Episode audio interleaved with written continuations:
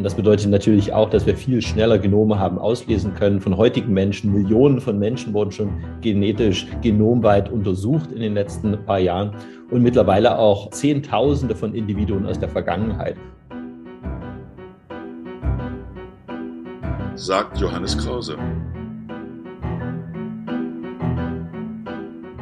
Cicero Wissenschaft, ein Podcast von Cicero, das Magazin für politische Kultur. Hallo, dies ist der Podcast Menschen, Tiere, Sensation. Wir sind Michael Sommer und Axel Mayer. Ich bin Althistoriker an der Karl von Ossietzky Universität Oldenburg. Und ich bin Evolutionsbiologe an der Universität Konstanz. Wir interessieren uns für Menschen, also die Geisteswissenschaften. Und Tiere, also die Naturwissenschaften. Und wir sind der Meinung, dass Wissenschaft und ihre Vermittlung immer sensationell ist. Und deswegen nennen wir uns Menschen, Tiere, Sensationen. Und unser heutiger Gast beim Podcast Menschen, Tiere, Sensation ist Johannes Krause, Max-Planck-Direktor für Menschheitsgeschichte in Leipzig. Hallo, ihr beiden.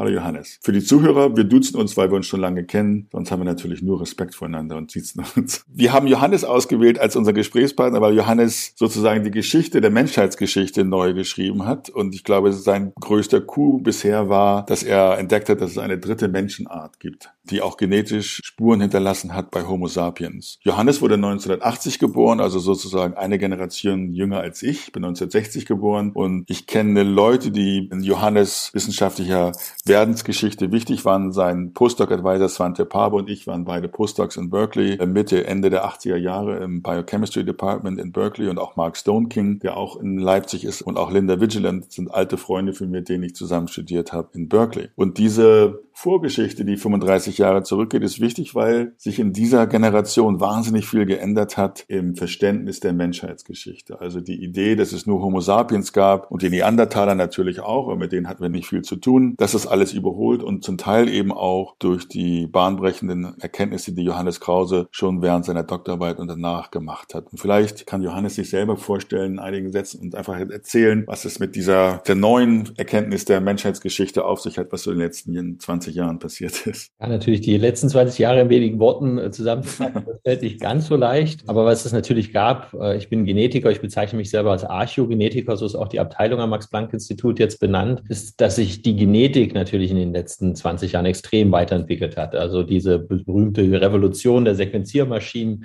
wo sich der Durchsatz der Maschinen innerhalb der letzten 15 Jahre vor 100 Millionenfacht hat.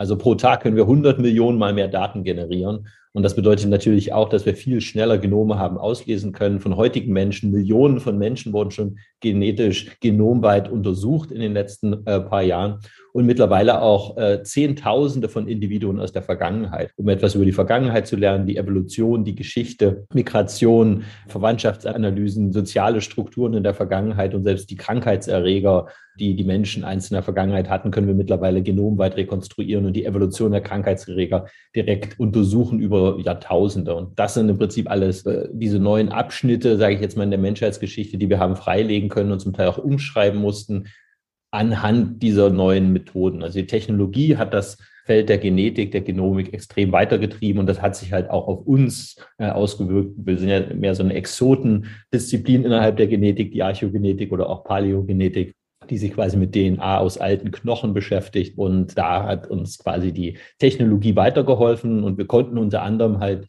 äh, dann vor zehn Jahren oder ein bisschen mehr als zehn Jahren beim Swante Pebo in der Gruppe damals noch ähm, während meiner Doktorarbeit und Postdoc-Zeit quasi das Neandertaler-Genom das erste Mal auslesen. Das war natürlich ein Riesenschritt, quasi unseren nächsten ausgestorbenen Verwandten genomweit zu erfassen und mit uns heute zu vergleichen und haben im selben Jahr dann durch großen Zufall meiner Postdoc-Arbeit eine neue Menschenform gefunden, die Axel jetzt schon erwähnt hat, nämlich diesen Denisovaner. Das war ein Urmensch, der quasi zur selben Zeit wie der Neandertaler in Ostasien gelebt hat und in Südostasien und der wahrscheinlich auch vor ungefähr 50.000 Jahren ausgestorben ist, so wie der Neandertaler, aber so wie der Neandertaler auch, was diese Genomdaten gezeigt haben, seine Spuren hinterlassen hat in heutigen menschlichen Populationen. Das heißt, sowohl die Menschen außerhalb Afrikas, also in Europa, Asien und Australien, haben ein bisschen Neandertaler-DNA, so ungefähr zwei Prozent. So gibt es auch Menschen in Ostasien und Südostasien, die haben Spuren vom Denisovaner In Ostasien sind es 0,2 Prozent, also ziemlich wenig, aber zum Beispiel in Papua-Neuguinea im Hochland und in Australien bei den Aborigines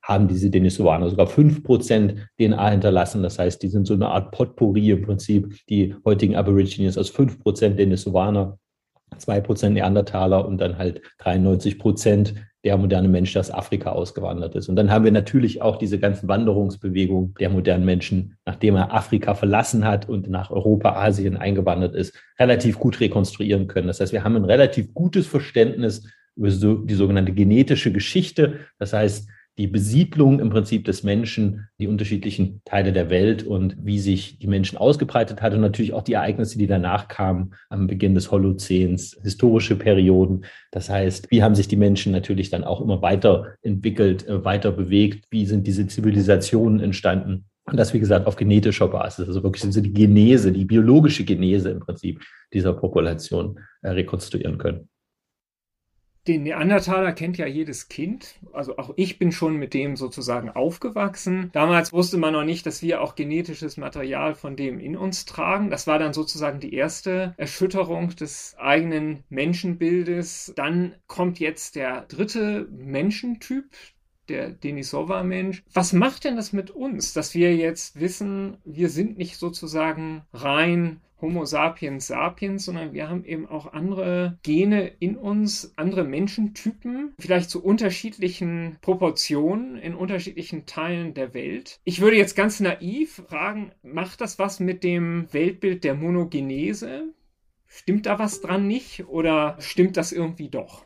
Ja, was es uns halt erstmal sagt, wie du schon gesagt hast, wir sind halt so eine Art Schmelztiegel, wir sind so eine Art Potpourri. Ja, und das gilt natürlich auch für die heutigen menschlichen Populationen. Unsere Forschung hat ja auch in den letzten Jahren gezeigt, dass es im Prinzip keine Einwanderung an einen Ort gab und dann waren die Menschen dort stabil über die Jahrtausende, sondern es gab immer Migration und immer Vermischung. Und diese Vermischung, die gibt es nicht nur in den letzten paar tausend Jahren, sondern die gibt es quasi schon seitdem es Menschen gibt. Und das macht in der Biologie ja auch viel Sinn, wie Axel natürlich auch sehr gut weiß, dass es natürlich auch keine direkten Artgrenzen und Populationsgrenzen gab, sondern Menschen haben sich immer fortgepflanzt. Und natürlich in dem Moment, wo sie biologisch kompatibel sind, haben sie miteinander Nachkommen erzeugt und haben sich dann auch vermischt. Was es uns aber auch sagt, ist, dass die Neandertaler und die Denisovaner ja vielleicht irgendwie gar nicht ausgestorben sind, sondern dass sie in uns weiterleben, was natürlich auch interessant ist. Am Ende kann man sagen, die Population ist gewachsen und hat vielleicht auch diese Urmenschenpopulation in sich aufgehen lassen. Das heißt, die sind quasi in uns aufgegangen und sind Teil von uns. Und im Prinzip die gesamte Menschheit, so wie sie heute auf der Erde lebt, äh, ist im Prinzip auch dann dementsprechend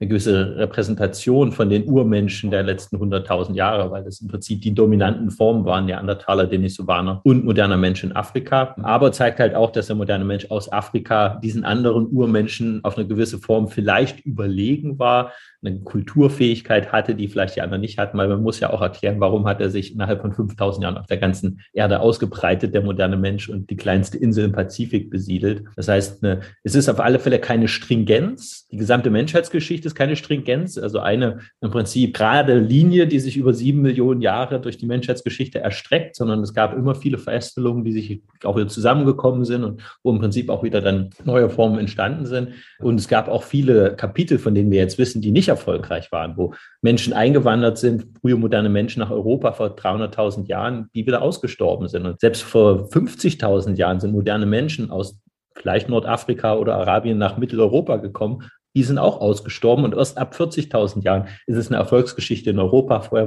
gab es quasi nicht erfolgreiche Einwanderung. Also auch da sieht man, dass es im Prinzip keine gerade Linie ist, keine Stringenz, die im Prinzip, wie du sagst, Monogenese in einer quasi Form mündet, sondern dass es halt viele unterschiedliche Linien waren. Genauso wie wir es ja auch für die letzten paar tausend Jahre sehen, wo wir halt auch keine quasi Monogenese von einer Population in Europa haben, die zum heutigen Europäer führt. Nein, wir haben zwei massive Einwanderungsströme vor 7000 Jahren aus Anatolien, vor 5000 Jahren aus Zentralasien und Osteuropa. Und so sehen wir im Prinzip dieses ja, Potpourri, was im Laufe der Jahrhunderttausende und dann auch natürlich äh, in kürzerer Zeit äh, passiert ist. Ja. Also du hast es ja schon erwähnt, also die Frage ist ja auch ein bisschen die Definition der Art. Vielleicht ist das eine sehr akademische Diskussion, die allerdings natürlich schon seit Linnaeus oder auch äh, seit Darwin geführt wird oder seit jeder Generation von Evolutionsbiologen und Systematikern seit Darwin, zu fragen, was ist eine Art? Weil eigentlich die Idee, dass Arten, Mitglieder einer Art sich nur einander fortpflanzen können, ist ja zumindest ein Teil der, der Biologen glaubt an dieses biologische Artenkonzept Konzept von Dobzhansky und Meyer. Das würde dem ja widersprechen, dass diese drei Arten Arten waren. Und ich meine, du hast den Ausdruck Population und Art ziemlich interchangeably benutzt. Also ich bin da auch kein Hardcore-Denker. Ich bin da auch flexibel oder vielleicht in meinem fortgeschrittenen Alter realistisch geworden und zu sagen, ja, das Leben ist kompliziert. Keine Definition von Art trifft auf jeden Organismus zu. Aber nichtdestotrotz ist es ja einmal eine Frage, ja, wo ist die Artgrenze und warum konnten sich diese drei Arten fortpflanzen? Und die nächste Frage, die auch ein bisschen anschließt an, an das, was Michael gefragt hat, welche Teile des Genoms sind denn von diesen drei Arten und ist bekannt, was dadurch in Bezug auf Krankheiten oder andere Merkmale durch die eine in die andere Art gekommen ist? Also diese Artfrage ist natürlich, ja, wie du schon sagst, in der Biologie auch viel natürlich diskutiert seit über 200 Jahren. Und ich habe meiner Studentin aufgetragen, Artkonzepte zu sammeln. Und sie kam auf 26 Konzepte, wie man eine Art äh, definiert. Es gibt wahrscheinlich mehr als 30. Und interessant ist es dann halt, wenn man sich bestimmte Arten anguckt, Eisbär und Braunbär oder Schakal und Wolf, wo halt bei Schakal und Wolf die Hälfte der Artkonzepte sagt, die sind zwar unterschiedliche Arten und die Hälfte der Artkonzepte sagt, die sind die gleiche Art und sind Unterarten. Und das zeigt ja eigentlich nur, es ist eine akademische Übung, aber die Natur ist einfach nicht so aufgebaut, dass man die Sachen Sachen in eine Schublade packen kann. Es gibt Gradienten zwischen den Populationen. Und gerade wenn es immer mal wieder zu Genfluss gekommen ist, so wie bei Eisbär und Braunbär, ist es einfach noch nicht, selbst wenn sich die Populationen vor zwei Millionen Jahren getrennt haben, zu einem Punkt gekommen, wo sie nicht mehr fortpflanzungsfähig sind. Aber jeder, der einen Eisbär im Zoo sieht und einen Braunbär daneben, sieht, das sind zwei unterschiedliche Arten. Das würde niemand von uns in Frage stellen. Aber trotzdem sind sie natürlich fortpflanzungsfähig und können fortpflanzungsfähige Nachkommen erzeugen. Insofern werden sie nach Dubdansky und Meyer die gleiche Art, was sie natürlich ganz klar nicht sind. Also insofern, ich habe mich damit immer schwer getan, Arten zu, zu, definieren. Und wie du selber schon sagst, es geht vielleicht auch gar nicht so einfach. Und wenn man dann über ausgestorbene Menschen oder auch Tierpopulationen redet, wird es noch viel schwieriger. Also ich habe auch an keiner Stelle jemals zumindest bewusst Denisovaner als, als Art bezeichnet und beim Neandertaler auch nicht, sondern habe es immer als Form bezeichnet, Menschenform oder auch Populationen, weil das mit dem Artkonzept natürlich einhergeht irgendwo, dass man halt dieses klassische Meyersche Artkonzept dann halt äh, im Kopf hat und diese Fortpflanzungsfähigkeit, die haben wir ja gezeigt, dass Neandertaler und moderne Menschen sich haben fortpflanzen können und fortpflanzungsfähige Nachkommen erzeugt haben. Und das sehen wir genauso beim Denisovaner. Macht auch Sinn, weil 400 oder 500.000 Jahre bei einem quasi Menschenaffen, bei einem relativ großen Säugetier mit einer Generationszeit von 30 Jahren, da würde man es gar nicht erwarten, dass die schon an einem Punkt sind, wo sich die Arten wirklich aufgespalten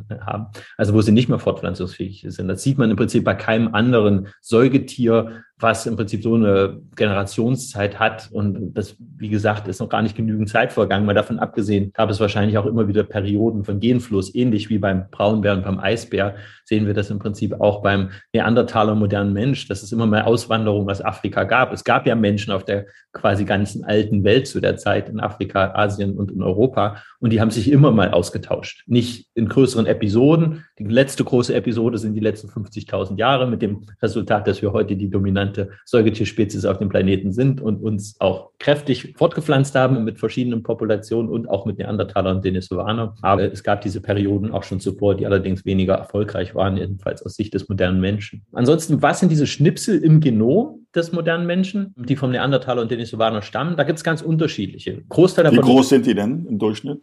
Die sind natürlich sehr stark fragmentiert, ja. Also die sind häufig nur Kilobasen lang, also ein paar hundert oder tausend Basen, was natürlich mit der Zeit einhergeht. Wir haben auch fossile moderne Menschen, die vor zum Beispiel 40 oder 45.000 Jahren gelebt haben, die haben noch halbe Chromosomen vom Neandertaler, weil die sich, die haben quasi gelebt kurz, fünf Generationen nachdem ihre Vorfahren und Neandertaler sich vermischt haben oder in einem anderen Individuum, da waren 60 Generationen. Da sind die noch relativ lang. Da sind die Megabasenbereich, also Millionen von Basenpaaren. Heute sind es kleine Schnipsel. Durch die Rekombination der letzten 40, 50.000 Jahre hat sich das einfach in kleine Schnipselchen im Genom zersetzt, quasi die Neandertaler-DNA. Man muss dazu aber auch sagen, dass jeder auch nicht die gleiche Neandertaler-DNA hat, sondern wir haben alle unterschiedliche zwei Prozent. Und David Reich und Kollegen haben sogar mal ausgerechnet, dass ungefähr 50 Prozent vom Neandertaler-Genom noch segregieren in den heutigen Menschen. Was heißt das? Also, dass quasi noch 50 Prozent vom Neandertaler-Genom in heutigen Menschen durch Europa oder Asien laufen. Das ist quasi immer noch da. Und klar, wenn man die richtigen Menschen miteinander kombinieren würde, könnte es theoretisch äh, dann noch mehr Neandertaler Eigenschaften geben. Großteil davon ist natürlich neutral, so wie ein Großteil unseres Genoms wahrscheinlich keinen direkten Einfluss auf den Phänotyp hat. Ob das jetzt 50 oder 98 Prozent sind, irgendwo wahrscheinlich dazwischen. 50 Prozent sind repetitiv, die haben sicherlich nur eine Platzhalterfunktion. Äh, zwei Prozent sind Gene, die haben natürlich einen Einfluss auf das, den Phänotyp, das wissen wir natürlich alle. Ähm, aber natürlich gibt es auch Regulationen, Genaktivierung und so weiter, die, die natürlich da auch einen Einfluss haben. Bei einigen gibt es auch interessante Phänotypen, die die Kollegen, hauptsächlich Svante Peber und seine Gruppe in den letzten Jahren äh, untersucht haben.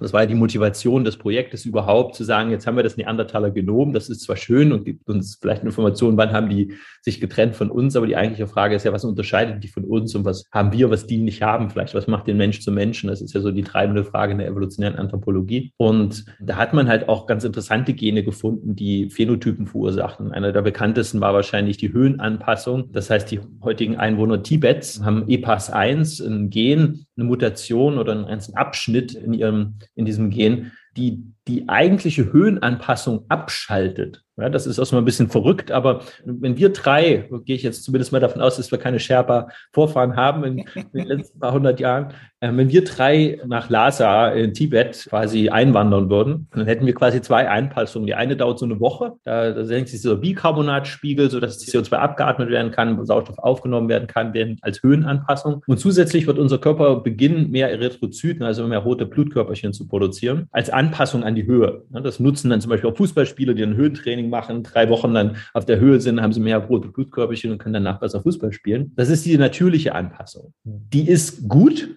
für eine gewisse Zeit. Aber dauerhaft ist sie schlecht, weil mehr rote Blutkörperchen bedeutet ein viel höheres Thromboserisiko und bedeutet eine geringere Lebensspanne, Probleme bei Schwangerschaften und das kommt mit allen möglichen negativen Konsequenzen einher. Das heißt, wir sind eigentlich gar nicht gut angepasst an das Leben in der Höhe. Die Tibetaner oder genauer gesagt die Sherpa und andere Volksgruppen in Tibet haben das verloren, haben diese Anpassung verloren. Die produzieren keine großen Mengen an roten Blutkörperchen mehr, wie wir das tun, und haben dementsprechend ein geringeres Risiko von Thrombose, können sozusagen längere Zeit dort leben und haben sich das vor ungefähr 4.000, 5.000 Jahren irgendwo geholt, dieses Gen. Und es hat sich dann gezeigt, dass das tatsächlich vom Denisovaner stammt. Ich hatte davon gesagt, die Ostasiaten haben so 0,2 Prozent Denisovaner-DNA und die Sherpa haben jetzt quasi zu 99 Prozent dieses Gen. Also Teil ihrer 0,2 Prozent, die sie bekommen haben, ist dieses Gen, was jetzt quasi alle haben. Also das hat so ein Selective Sweep gemacht, das wurde positiv selektiert, hat sich ausgebreitet und hat dazu geführt, dass diese heutigen Einwohner Tibets halt dieses Gen haben und vom Denisovaner vor wahrscheinlich 50.000 Jahren geerbt haben, aber ausgebreitet hat es sich erst, als sich die Menschen nach Tibet ausgebreitet haben, also die modernen Menschen, die heutigen Menschen, weil die sind eigentlich aus den letzten 4.000, 5.000 Jahren dort eingewandert, vorher hat dort niemand gelebt. Wie lange dauert das dann etwa, bis sich das durchsetzt? Also es gibt keine wahnsinnig gute Zeitserie, aber die Daten, die bisher Anna Di Renzo und verschiedenen Kollegen aus Chicago und Chungwon Yong äh, und Tina Warner angeschaut wurden, die zeigen, dass es wahrscheinlich so 1000, 2000 Jahre gedauert hat, dass es wirklich in der Frequenz hochging, so vor 4.000, 5.000 Jahren. Das ist eine sehr, sehr schnelle ähm, Ausbreitung, aber es zeigt halt auch, wie stark der, quasi die positive Selektion darauf ist, diesen Phänotyp quasi zu haben. Das merken wir ja auch selber im Prinzip, wie wichtig diese Höhenanpassung ist. Aber die Konsequenzen würde man auch schon in wenigen Generationen sehen. Das ist wahrscheinlich eines der Beispiele für mit die schnellste positive Selektion, also die schnellste Ausbreitung eines Gens in der menschlichen Geschichte, Menschheitsgeschichte Populationsgeschichte. Andere ist diese Laktosetoleranz, die ist ja auch sehr bekannt, wie sie sehr schnell ausgebreitet hat, nur 2000 Jahren in Europa. Dann gibt es aber noch zahlreiche andere Gene. Da gibt es ein paar, von denen man so denkt, ja gut, kann man nicht richtig erklären, was sie eigentlich für ein Phänotyp haben. Zum Beispiel Menschen, die heute stärker zum Tabakkonsum tendieren. Dieses Gen stammt vom Neandertaler. Die Neandertaler haben sicherlich nicht geraucht, vielleicht irgendeine andere Eigenschaft, die dieses Gen bedingt. Äh, es gibt eine Reihe von Immungenen, zum Beispiel Toll-like Receptor, die halt im Prinzip wichtig sind für die Immunantwort, die wir vom Neandertaler geerbt haben und die wir heute zum Beispiel viel bei Europäern finden. Das kann man sich auch vorstellen, wenn Menschen hier einwandern, dass es sicherlich gut ist, gegen die Krankheitserreger angepasst zu sein, die hier schon existieren. Also das macht sicherlich auch Sinn und gibt auch für HLA, also für diese anderen im Prinzip Oberflächenrezeptoren dort ein paar Beispiele für solche Gene, die begerbt haben. Es gibt auch ganz verrückte, zum Beispiel hat Wante und sein Kollege vor, vor zwei Jahren quasi, waren sie Nutznießer der zahlreichen Corona-Datensätze, die entstanden sind. Und äh, FinGen, also ein Konsortium aus Helsinki, hat quasi Korrelationen erstellt zwischen schweren Corona-Verläufen und bestimmten Genen. Und die haben Gene quasi identifiziert in heutigen Menschen, die einen schweren Verlauf von Corona mit sich bringen. Auf Chromosom 3 haben sie einen Abschnitt gefunden. Das sind so 50.000 Positionen im Genom. Wenn man die hat, dann hat man äh, eine dreifach erhöhte Wahrscheinlichkeit an Corona zu sterben. Trag ich auch, weiß ich jetzt, äh, haben wir auch getestet, mein Vater auch, der hat es mir vererbt. Und interessanterweise kommt dieser Abschnitt auch vom Neandertaler. Das heißt, die Neandertaler haben das vor auch dann 40, 50.000 Jahren an heutige Menschen vererbt. Das hat sich in Teilen Eurasiens stark ausgebreitet. Das heißt, heute im Süden von Asien, in Pakistan und Indien, haben 50 Prozent der Menschen diesen Genabschnitt. In Europa nur 5 Prozent in China 0 Prozent. Warum das so verteilt ist, Spekulation.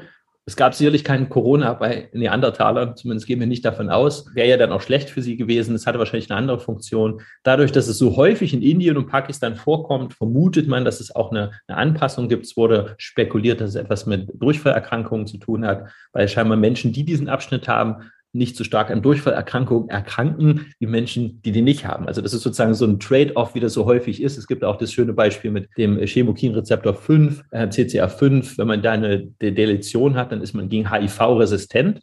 Eine super Sache natürlich, ne? gerade während der HIV-Pandemie in den 90er Jahren und frühen 2000ern.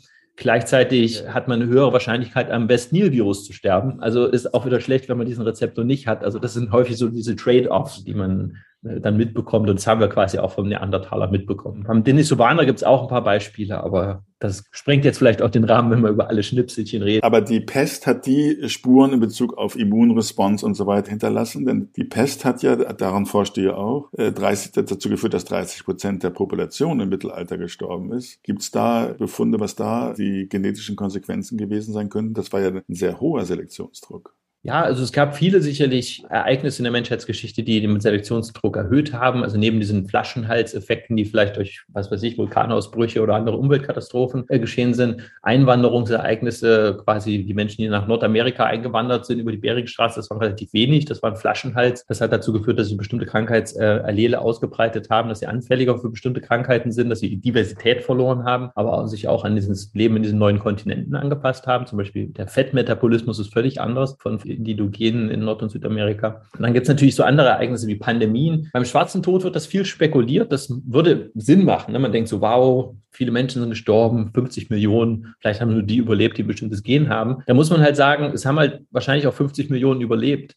Und am Ende ist der Flaschenhals gar nicht so groß. Wir haben viel geschaut danach. Wir haben nichts so richtig gefunden, wo man sagen kann, das ist auf alle Fälle durch den schwarzen Tod verursacht worden. Also wir haben tatsächlich im HLA einen Abschnitt gefunden, wo man vermuten kann, dass quasi diese Oberflächenproteine, die für die Immunabwehr sehr wichtig sind, dass sich die Frequenz dort von B5101, also einer Variante, ähm, verändert hat, dass das häufiger geworden ist. Ähm, aber das ist schwer zu sagen, ob das wirklich für ganz Westeuropa gilt. Ich denke, die Populationsgröße war einfach zu groß im Mittelalter und die genetische Vielfalt bei Menschen zu klein, als dass man durch so ein Ereignis, durch ein, ein einmaliges Ereignis dort wirklich ähm, etwas detektieren könnte. Wenn es eine Krankheit gewesen wäre, die zu 99,9 Prozent tödlich gewesen wäre, wäre es anders gewesen. Aber dadurch, dass es nur 50 Prozent Mortalität hat, das klingt unheimlich viel, bedeutet aber auch, dass jeder Zweite überlebt. Und wie gesagt, wir haben da bisher nichts gefunden, was zum Überlegen geführt hat. Das einzige gute Beispiel für Krankheitserreger, die wirklich das Genom verändert haben, die Population, das ist tatsächlich Malaria. Da gibt es viele Beispiele. Also Sichelzellanämie nur als eins von einem Dutzend von Genen, die sich in ihrer Frequenz verändert haben als Anpassung. Das kennen sicherlich auch die meisten, auch so ein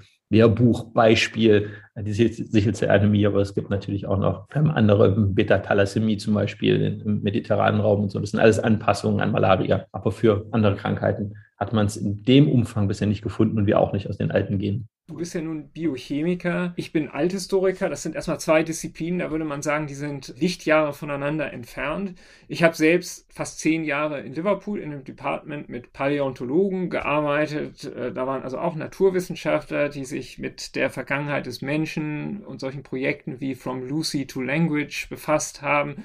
Da habe ich dann gemerkt, wow, eigentlich auf so verschiedenen Planeten leben Geistes- und Naturwissenschaftler dann doch gar nicht. Ich habe das eben, als du die Kategorien Art angefangen hast zu dekonstruieren und auch gesagt hast, also so zielgerichtet läuft die Menschheitsgeschichte nicht auf ein Ziel hin, da habe ich gedacht, das ist jetzt was, das kann ich als Historiker eigentlich voll unterschreiben. Das ist ja bei uns auch nicht anders. Also immer alle denken, die Menschheitsgeschichte läuft irgendwie auf ein Ziel zu oder die Geschichte äh, Roms läuft auf ein Ziel zu. Nein, das ist bei uns auch nicht so. Wir haben aber ja tatsächlich auch ein eigentlich gemeinsames Forschungsfeld. Uns interessiert die Vergangenheit des Mittelmeerraums und du hast über Krankheiten dort gesprochen. Insofern würde mich jetzt interessieren, es gibt zwei große Krankheiten in dem historischen Kontinuum, das mich interessiert bei Griechen und Römern. Das ist einmal die Thukydideische Pest in Athen und dann die sogenannte Antoninische Pest im dritten Jahrhundert nach Christus, die also wohl ähnliche Mortalität gefordert hat wie die große Pest im Mittelalter. Aber mich würde interessieren, weil wir immer noch relativ wenig über diese Krankheiten wissen. Gibt es da eine Chance, dass wir irgendwann diesen Erregern doch nochmal auf die Schliche kommen können? Oder weiß man da unter Umständen schon viel mehr, als der äh, Otto Normal Althistoriker über diese Krankheiten bis jetzt aus den Handbüchern gezogen hat?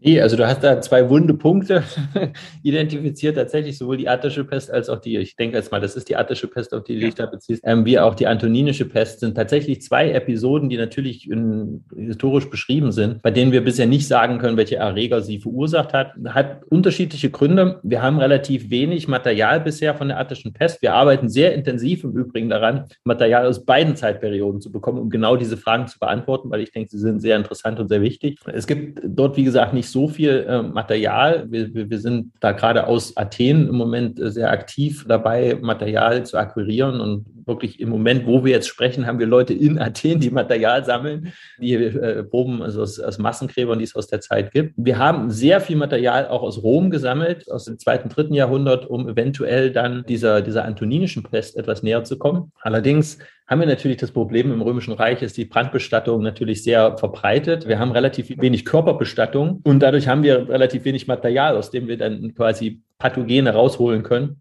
Es ist auch so, das Römische Reich ist wahrscheinlich eine der spannendsten Zeitperioden in den letzten paar tausend Jahren, dieses massive Weltreich, was sich da irgendwie etabliert. Aber die Genetiker haben sich auch so ein bisschen davor gefürchtet, heranzugehen, weil wir natürlich am Ende als Biologen, als Genetiker können wir einen Beitrag leisten, aber wir können natürlich keine Geschichte schreiben. Ja? Wir können im Prinzip Informationen geben über Populationsgröße, was weiß ich, Familienstammbäume, Verwandtschaften, Sozialstrukturen, Migrationsmuster. Aber wenn ich einen Korpus habe von unglaublich vielen historischen Dokumenten, kann ich dann da wirklich noch einen Beitrag leisten. Ja, wenn ich weiß, was der Kaiser am, am Abend vor seiner Exekution oder was auch immer gegessen hat, äh, dann werde ich da ähm, wahrscheinlich keinen Beitrag mit, mit, Genetik wirklich leisten können, wo ich höchstens sagen kann, okay, diese Menschen waren typische Mitteleuropäer oder waren eher im mediterranen Raum zugange. Aber ich erhoffe mir da sehr, dass wir in Zukunft da was finden, weil es, es ist wirklich sehr wichtig und, und sehr interessant. Was wir auf alle Fälle sagen können, ist, dass die Geschichte der Pest die ja zumindestens, das wissen wir genau, für die Justinianische Pest verantwortlich ist und auch für den Schwarzen Tod, die nächsten beiden großen Ereignisse sind, die wir dann einmal am Ende des Römischen Reiches, das ist dann schon vorbei, aber zumindest Oströmisches Reich existiert natürlich noch, haben und natürlich dann die Geschichte des Schwarzen Todes. Da wissen wir es sehr gut.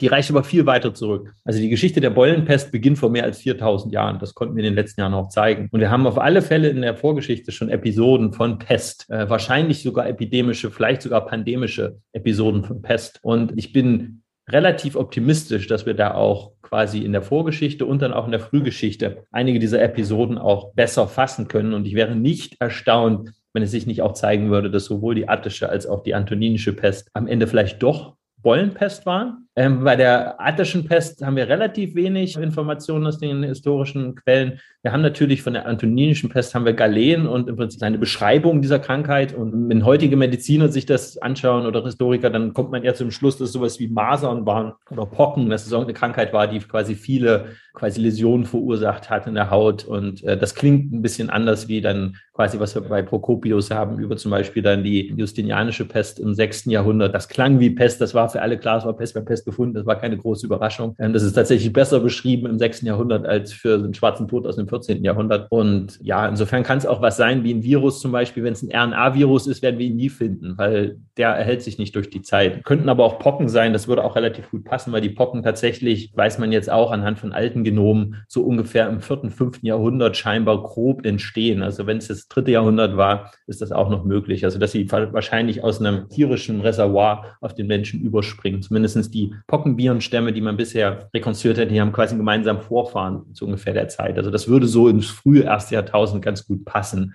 Aber wie gesagt, direkt aus der Zeit haben wir jetzt noch keine Hinweise darauf. Ist das denn normal, dass, also bei der attischen Pest haben wir ja den Eindruck, dass das nur in Athen gewütet hat. Ich meine, wir haben natürlich jetzt kein komplettes Bild, aber ist es normal, dass dann eine Krankheit ein paar Jahre lokal wütet und dann komplett verschwindet? Das erscheint mir irgendwie völlig unglaubwürdig. Ja, man hat natürlich immer einen Eintrag von einer Krankheit. Ne? Ein schönes Bild ist ja jetzt wieder, oder Beispiel ist der schwarze Tod. Wir haben den ja historisch relativ gut rekonstruieren können, wie der sich quasi ausgebreitet hat. Auch genomisch haben wir sehr gute Daten, wie sich im Prinzip diese Bakterienstamm ähm, dort ausbreitet vom Ostmittelmeerraum in dann quasi über die Hafenstädte nach ganz Europa. Auch da sehen wir quasi auch die Veränderungen in dem Genom, in der Genetik ähm, dieser Stämme. Und es ist quasi ein Eintragen in der Population. Und dann ist es da. Und bei der Pest hat man es ja auch in Europa dann. Es wird eingetragen und es verschwindet wieder. Und es gibt neue Wellen. Es gibt eine Resistenz, die sich ausbildet dann häufig. Wenn es wirklich eine Durchseuchung gibt, ja, die berühmte Herdenimmunität, über die wir in den letzten zwei Jahren so viel gehört haben. Wenn es zu dieser Herdenimmunität kommt, dann verschwindet der Erreger auch durchaus wieder und kommt dann irgendwann wieder, weil man diese Immunität ja nicht vererbt an die nächste Generation. Und dann äh, könnte es halt auch wieder zu einem neuen Ausbruch kommen. Das heißt, es kann lokal dann immer wieder zum Aufflammen kommen, weil es natürlich dann irgendwo sich noch befindet. Und so ist es ja bei allen Krankheitserregern, die wir heute haben. Die kommen halt immer mal wieder und dann verschwinden sie. Ansonsten wären wir dauerhaft krank. Wir können sie aber auch nicht komplett besiegen, weil es gibt acht Milliarden Menschen und irgendwo finden sie immer ein Zuhause und kommen dann halt bald wieder. Und äh, so war das sicherlich auch zu der Zeit. Ob die attische Pest jetzt, wie gesagt, Pollenpest war, das ist pure Spekulation. Man braucht natürlich dann auch die tierischen Reservoirs. Man braucht quasi, hm, das ist ja eine Zoonose von einem Nagetier auf den Menschen. Man braucht dann auch die Nagetiere. Und ob es jetzt zum Beispiel im Athen im sechsten oder fünften Jahrhundert ähm, dort schon Nagetiere gab, wie die Ratte zum Beispiel oder die Hausmaus, die dann auch als Reservoir dienen könnten. Das weiß ich zum Beispiel auch gar nicht. Ich weiß gar nicht, ob man das überhaupt weiß. Ich weiß, dass es im Römischen Reich auf alle Fälle schon jede Menge Ratten gab. Da haben wir schöne Forschung zugemacht in den letzten Jahren, haben auch jetzt Genome im Prinzip und können auch zeigen, dass die römischen Ratten andere Ratten sind als die mittelalterlichen europäischen Ratten. Da gibt es quasi nochmal eine neue Einwanderung aus irgendeinem Reservoir im dann 6., 7. Jahrhundert nach Christus. Ähm, aber ja, das sind viele Faktoren und wie du schon sagst, wir haben noch ein sehr fragmentierten natürlich Blick auf die Vergangenheit. Wir haben so ein paar quasi Leuchttürme hier und da, aber ein Großteil ist natürlich dunkel, wird wahrscheinlich immer dunkel bleiben. Aber da sehe ich im Prinzip auch mein Forschungsfeld so als die Fackel im Dunkeln, äh, in dem Sinne, dass wir einige Dinge neu beleuchten können. Wir sind sozusagen wie, man hat halt eine neue, eine neue einfach Evidenzlinie gefunden. Ne? Man hat quasi wie eine Art neue Bibliothek, wo man jetzt halt äh, etwas über Verwandtschaften lernen kann. Das sagt einem erstmal nicht, wie sich die Leute gefühlt haben oder sagt einem nicht viel über die Geschichte. Aber es gibt einem zumindest so einen gewissen Einblick auf bestimmte Aspekte, die natürlich für viele Menschen interessant sind, für viele Historiker, wie ich immer wieder auch erlebe, auch gar nicht, weil, weil sie uns halt so viel über die Geschichte dann am Ende auch nicht erzählen. Ich wollte noch mal zurückkommen auf das Thema, was man aus dem Genom ablesen kann. Du hattest ja auch gesagt, dass du eine bestimmte Genvariante von deinem Vater geerbt hast. Ich habe mein Genom auch bei 23andMe charakterisieren lassen und dann später bei der Firma von Church ganz sequenzieren lassen. Also ich weiß, dass ich heterozygot bin für den Leiden-5-Faktor, dass ich, das auch erklärt, warum ich schon mal eine Thrombose hatte. Das ist äh, ein Gendefekt, der bekannt ist, der in Leiden entdeckt wurde. Und in Amerika, wie du weißt, ist ja auch so Genealogie auch so ein Volkssport geworden. Das Ancestry.com oder 23andMe. Die Leute wollen versuchen zu verstehen, was sie aus ihren Genomen ablesen können in Bezug auf Krankheiten oder medikamentöse Verträglichkeiten und solche Dinge, aber auch über ihre Vorgeschichte. Und bei den meisten Europäern ist das nicht so sehr überraschend. Wir wissen von unseren Großeltern, wo sie aufgewachsen sind und so. Für viele Amerikaner ist es dann oft sehr viel spannender. Was an diesem Thema auch interessant ist, finde ich, du hattest vorhin von den Eisbären und Braunbären gesprochen als unterschiedliche Arten und sie sind ja auch phänotypisch völlig klar einzusortieren. Ich glaube, es gibt keine gescheckten schwarz-weißen Bären, wo man denkt, ja gut, das ist ein Hybrid zwischen einem Eisbär und einem Braunbären. Aber dieses Disconnect zwischen dem Phänotyp und der genetischen Homogenität, das ist doch eine, ein Thema, das counterintuitive ist in dem Sinne auch. Oder auch bei der Menschheitsgeschichte. Wir sind natürlich alle Afrikaner, was Linda Vigilant ja auch schon in ihrer Doktorarbeit gefunden hat oder vorher Mark, Stone King und so weiter. Und trotzdem sind die phänotypischen Unterschiede ja relativ kategorisierbar. Wo, wie passt das zusammen? Ja, also erstmal zu, noch mal kurz zum Braunbär Eisbär. Es gibt Pisslis und Growlers, also je nachdem, ob jetzt ein Eisbärfrau oder Eisbärmann war. Das sind im Prinzip diese Mischlinge, die sind tatsächlich, die sehen im Phänotyp auch gemischt aus. Ne? Die sind nicht weiß oder braun, die sind tatsächlich, die haben Flecken und die sehen im Prinzip aus wie ein, wie ein schmutziger Eisbär oder, oder wie ein, Prinzip ein bisschen ein hellerer Braunbär. Interessanterweise gibt es den Genfluss über lange Zeit immer nur in Richtung Eisbär zu Braunbär. Es gibt quasi keinen detektierbaren Genfluss von Braunbären in die Eisbärenpopulation. Warum nicht? Genau deswegen. Ein brauner Eisbär hat ganz schlechte Überlebenschancen, ja, weil es einfach natürlich die perfekte Anpassung ist, dieses helle Fell überhaupt. Eisbären sind so extreme Spezialisten, die sind angepasst, deswegen hat man ja auch Angst, dass sie aussterben jetzt mit der Klimaerwärmung. Also an dieses Leben in der Arktis angepasst sind, aber, aber wie irre sie angepasst sind, ja, dass sie irgendwie 100 Kilometer im eiskalten Wasser schwimmen können, dass sie irgendwie Meerestiere jagen, aber eigentlich Landräuber sind, ja.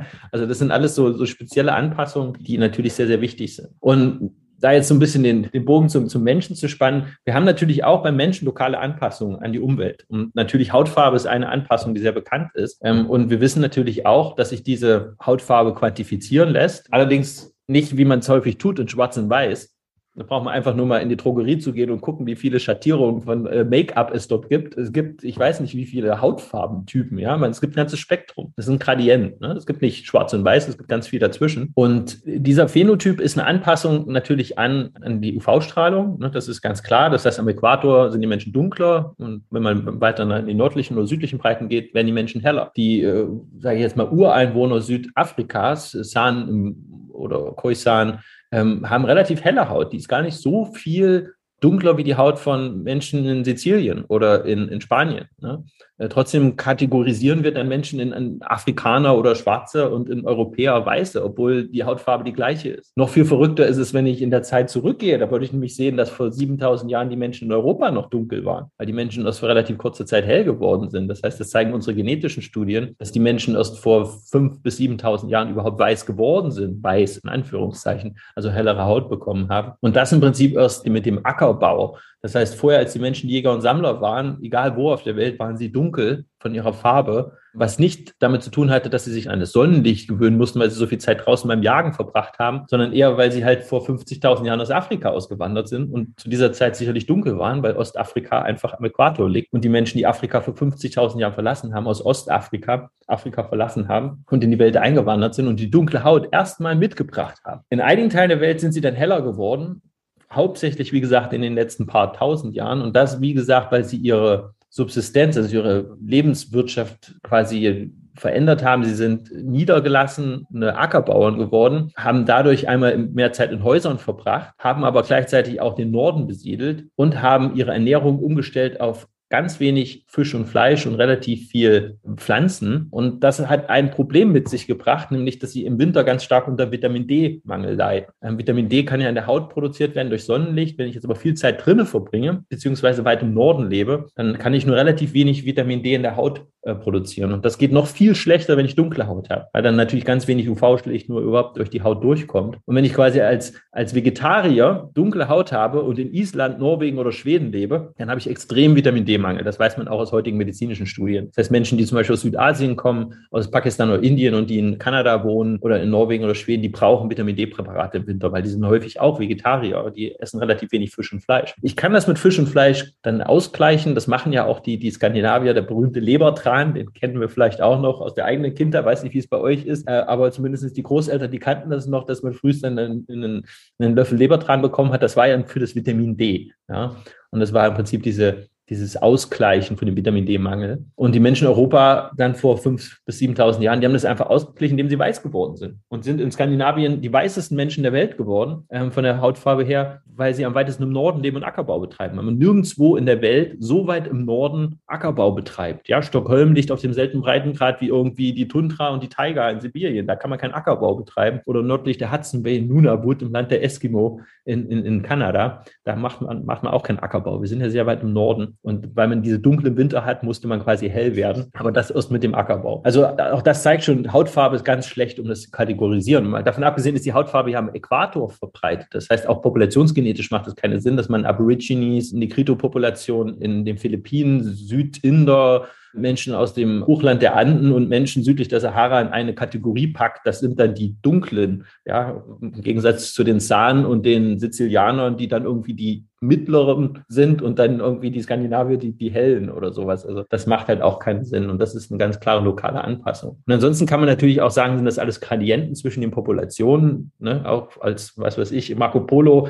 ähm, vielleicht aufgebrochen ist nach, nach Ostasien, da hat an keiner Stelle gesagt, oh, hier fangen die Asiaten an, ja, weil plötzlich sehen die Menschen anders aus, von dem Dorf zu dem Dorf, sondern wenn er das auf Land gemacht hat, dann hat er wahrscheinlich das gar nicht festgestellt, weil das so graduell ist. Und dass die Portugiesen im 14., 15. Jahrhundert, die dann mit Schiffen von Portugal nach Westafrika gekommen sind, haben plötzlich festgestellt, oh, die Menschen sehen anders aus. Von einem quasi Hafen zum, zum dann quasi dann vielleicht nächsten paar Wochen später. Und das ist natürlich auch heute so, dass die Menschen diese Unterschiede so stark wahrnehmen an Orten, wo Menschen aus unterschiedlichen Teilen dieses Gradienten zusammengekommen sind, wie zum Beispiel in Nordamerika, wo man dann Menschen aus Westafrika, Ostasien und Europa an einem Ort hat und die natürlich diese phänotypischen Unterschiede sehr stark wahrnehmen, weil der gesamte Gradient halt nicht vorhanden ist, sondern sie das Extrem dieser Gradienten sehen und dann halt auch diese Kategorien, die dann auch als Rasse im Prinzip bezeichnet wurden im 19. Jahrhundert, äh, verwenden. Und wir haben uns ja sehr stark gemacht in den letzten Jahren, äh, auch mit den Kollegen in, Jena, mit der Jena Erklärung, das zu dekonstruieren und einfach zu sagen, das ist biologisch gibt es das nicht, menschliche Rassen, das, ist, das, das existiert nicht. Ja? Aber da darf ich vielleicht nachhaken, weil also du hast ja selber gesagt, die Menschen in Australien und Papua-Neuguinea haben Denisovien-DNA. Niemand würde jemand Australien Aborigine mit einem Afrikaner verwechseln,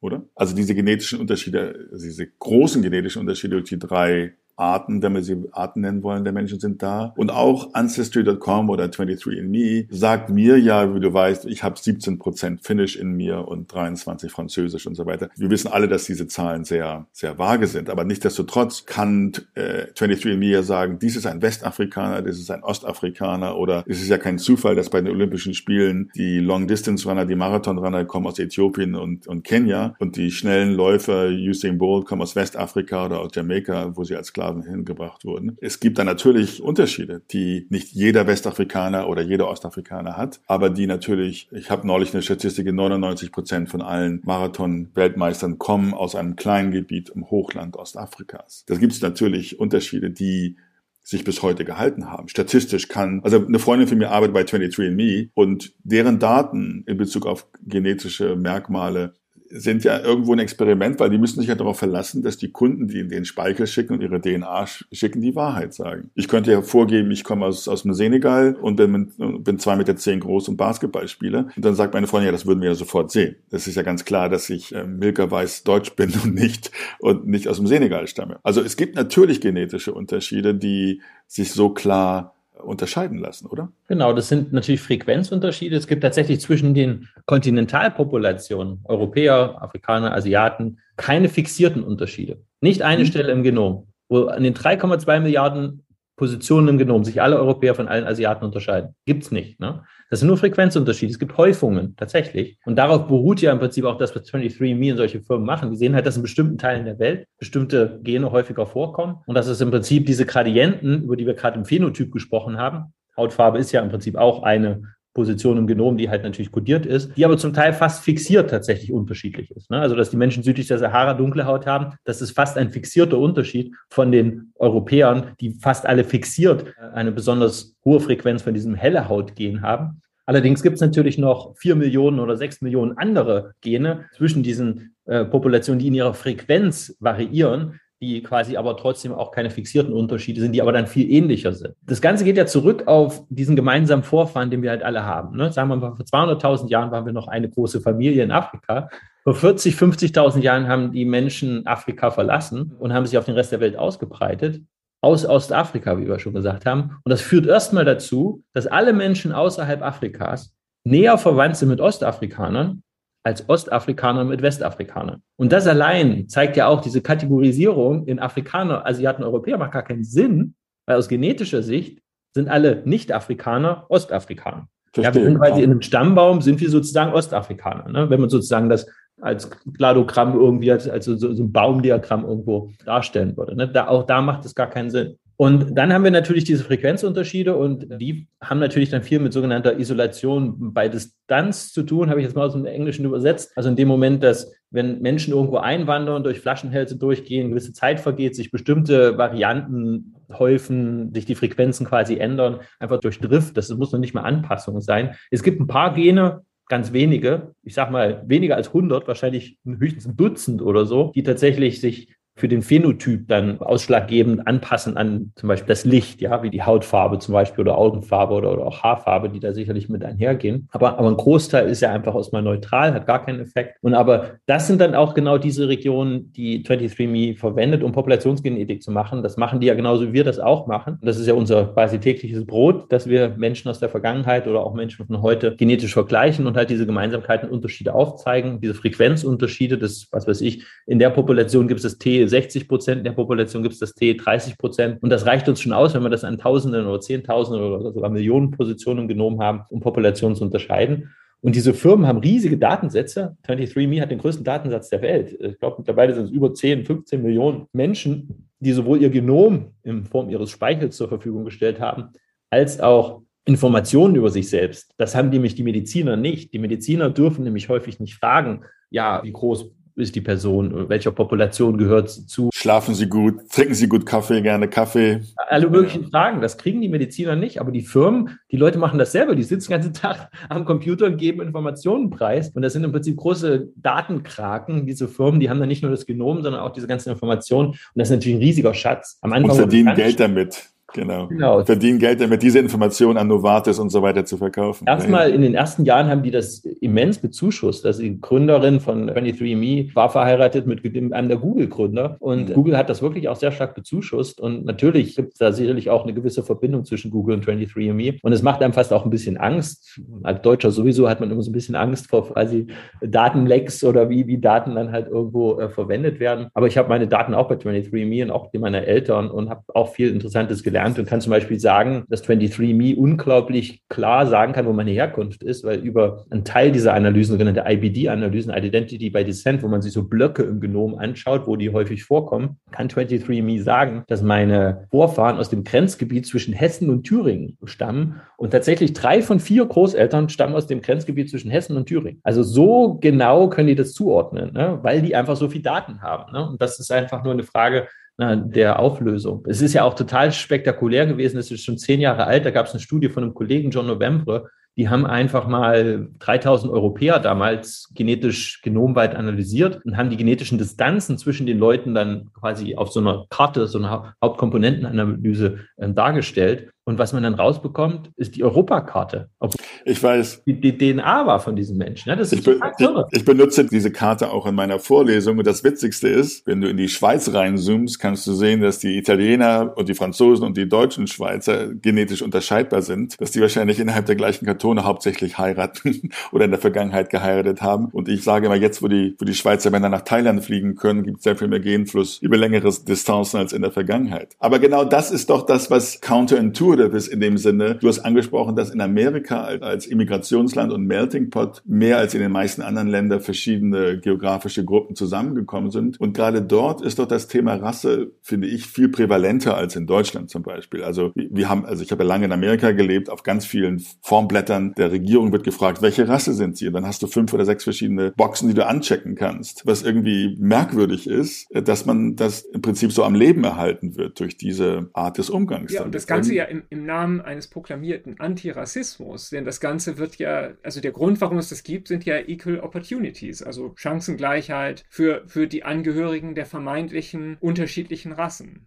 Ja, es wird natürlich auch im Krankenhaus gemacht, wenn das Krankenhaus eingeliefert wird, weil man angeblich halt äh, bestimmte was weiß ich, man hat eine Häufung Menschen, die äh, afroamerikanische Herkunft haben, haben häufiger Prostatakrebs als Menschen, die europäischer Herkunft sind. Und deswegen ist es wichtig, das zu wissen, weil dann guckt man halt eher nach, nach Prostatakrebs, als, als man es bei einer anderen Person machen würde. Ich denke, es hat tatsächlich auch andere Gründe und wird auch für andere Sachen verwendet. Aber da muss man halt auch ganz klar sagen, Rasse und Race ist nicht das Gleiche. Ja? Also das amerikanische Konzept von Race ist ein sozialanthropologisches Konstrukt. Und wenn Kamala Harris sagt, sie ist Black Race, dann ist es keine biologische Zuschreibung, dass sie, also dass sie quasi, was ist ich, Sub-Saharan African African ist oder auch sowas, von der er herkommt, sondern einfach nur, ähm, sie hat im Prinzip diese Herkunft, aber auch sowas wie Latino ist auch für Leute eine, eine Race und das ist ein, ein, Konglomerat aus Europäern, Afrikanern und indigener Bevölkerung ähm, Amerikas. Das heißt, es sind andere Kategorien und Rasse im Deutschen ist auch zu übersetzen mit Unterart. Das ist im Prinzip ein biologisches Konzept und das ist, das ist in Amerika halt nicht. Das ist sozialanthropologisch verwendet. Auch wo wir es verwenden, ist bei, bei Tieren, verrückterweise, Haustiere werden bei uns als Rassen bezeichnet, auch was natürlich noch ein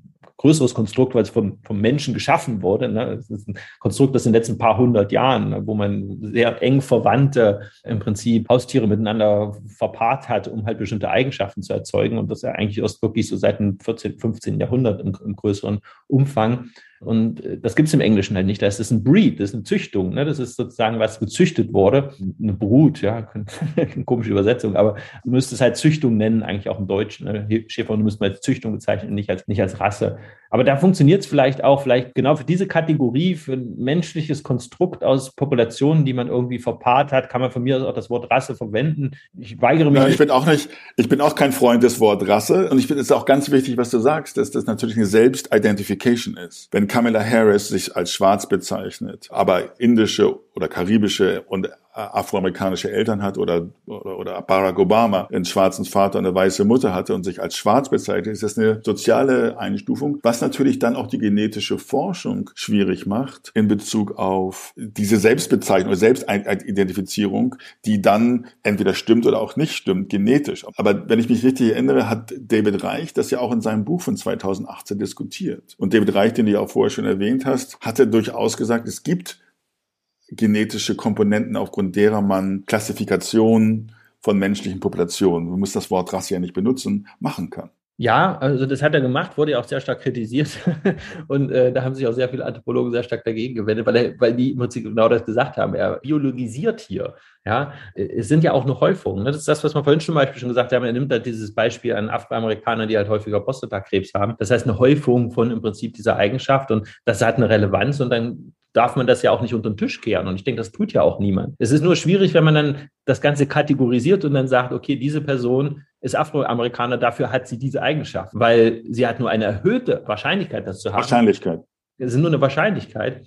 Und was man ja eigentlich machen müsste, und da kommt man ja auch hin, weil du hast es selber schon gesagt, du hast es selber gemacht, ich habe es auch gemacht, wir werden im Prinzip personalisierte Medizin machen in Zukunft, weil wir ja alle ein Potpourri sind. Ja, wir sind alle nicht, äh, dass unsere Vorfahren in den letzten 10.000 Jahre in diesem Tal gewohnt haben und, und dass man im Prinzip uns bestimmte Eigenschaften zuschreiben kann, nur weil wir aus einer bestimmten Region oder einige Vorfahren aus einer bestimmten Region kommen, aber weil wir helle Haut haben, helle Augen oder helle Haare. Man können mittlerweile Genome auslesen für 50 Euro, ja. Das ist billiger, wie die Krankenkasse für ein großes Blutbild bezahlen muss. Ja, ich denke, wir werden zur personalisierten Medizin kommen und wo man halt wirklich sagen kann, okay, ich habe dieses Gen, ja, deswegen weiß ich, dass ich eine höhere Wahrscheinlichkeit habe, Prostata-Risiko zu haben, aber nur nicht, weil ich helle Haare habe oder, oder grüne Augen oder sowas. Ja, du hast deine Allel-Variante von deinem Vater. Ich weiß, dass ich meinen Leiden 5-Faktor Allel von meinem Vater habe, weil meine Mutter habe ich auch gebeten, zu 23andMe zu gehen und die hatte die, die gesunde Variante von diesem Gen. Nein, nein, ich bin voll bei dir in diesem Thema. Das sind spannende ähm, Aussichten. Ich nehme aus der Debatte mit, dass man in den sogenannten exakten Wissenschaften genauso unexakte Kategorien hat wie bei uns in den Geisteswissenschaften. Das ist eine beruhigende Aussicht, finde ich. Also letztendlich, äh, wir reden alle immer auf der Basis von Konstrukten und weder Rassen noch Imperien, die wir letzten Monat beim Wickel haben, die gibt es wirklich. Das sind Dinge, die wir uns im Kopf ausgedacht haben. Ich glaube, das muss man immer. Ich glaube, da würde ich dir widersprechen, Michael. Ganz so fiktiv finde ich die Naturwissenschaften nicht. Aber es ist dieser scheinbar menschliche Wunsch, Dinge in Schubladen zu tun, wie Linnaeus das getan hat oder Systematiker seit Generationen tun. Oder ich glaube, viel von der menschlichen Natur tendiert dazu, die, die In-Group von der Außen-Group zu unterscheiden. Durch Trachten, durch, durch Dialekte, durch Sprachen und so weiter. Und das ist eben auch eine Geschichte, die in der Menschheitsgeschichte immer schon da war. Wir wollten uns verteidigen gegen die Leute, die uns überfallen wollen, die unsere Frauen vergewaltigen wollen und so weiter. Das bringt den Genfluss. Das hat Johannes ja gezeigt in seiner Forschung. Aber ich glaube, vieles des menschlichen Verhaltens ist einfach tief drin, dieses Abgrenzen zwischen In-Group und Out-Group. Und auch soziologische, psychologische Forschung von John Toby und Lena Kosmides zeigen, dass das das, wenn man zwei Gruppen von Menschen mit verschiedenfarbigen T-Shirts zusammenbringt, dass die das sofort registrieren. Und das ist das Merkmal, worauf Grund sie dann später sortieren, dass mit dem Team habe ich zusammengearbeitet gegen das andere Team und so weiter. Aber das ist nochmal ein anderes Thema. Ähm, also ich fand das super spannend, was wir in dieser Konversation von Johannes gelernt haben. Wir sind jetzt auch schon ein bisschen über der Zeit. Vielleicht sollten wir jetzt hier damit sagen, wir wollen, wir müssen das fortführen. Sehr gern. Vielen Dank fürs Zuhören. Äh, Sie finden diesen Podcast auf cicero.de und auf allen bekannten Podcast-Plattformen. Tschüss und auf Wiederhören. Wiedersehen.